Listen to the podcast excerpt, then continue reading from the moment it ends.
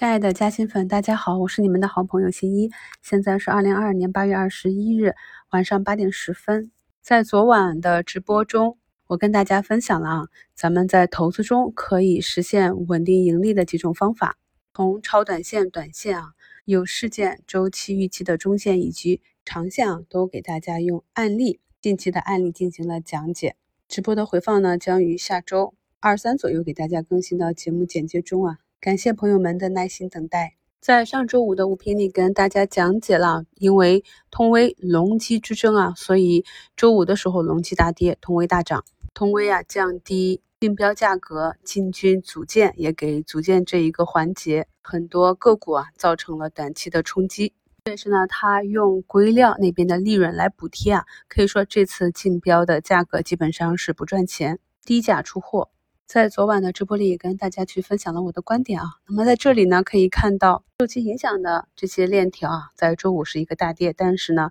我们的朋友也细心的发现啊，受其负反馈影响的，那么下游的电站很多呢都是在周五掀起了涨停潮，这就是市场的一个预期啊，短期的炒作。那至于光伏的行情是就此见顶终止啊，资金在后期进行大级别的切换，还是继续会？前期一样有资金进行震荡中的抢夺啊，那么就要看下周的修复情况了。一个板块上涨的行情进入到末端的时候，经过一次次的修复啊，如果终有一次修复不起来，行情越来越弱，就要谨防行情阶段性见顶或者大级别的切换。美股那边可以看到，周五道琼斯工业平均指数走出一个阴加阴的蓝眼睛，给大家贴图看一下，指数运行到年线附近也是关键的。均线位置啊，指数承压，目前呢是走出一个蓝眼睛。纳斯达克综合指数呢也是啊出现了向下跳空的缺口，目前呢该指数是上下两边皆有缺口啊。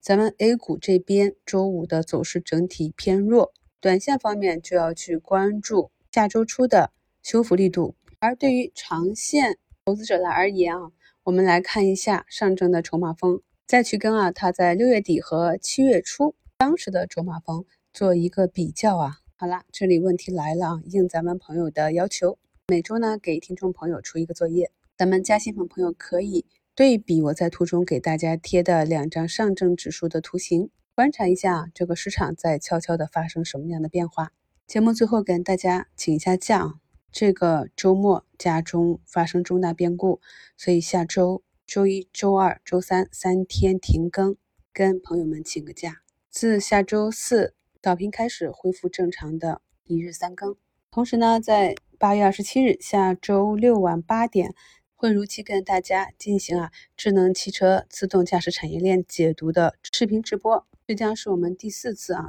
去一起啊拆解和理解智能汽车自动驾驶产业链。再次感谢大家一路以来对我的关心、支持和照顾，祝好朋友们都能健康快乐、美满富足。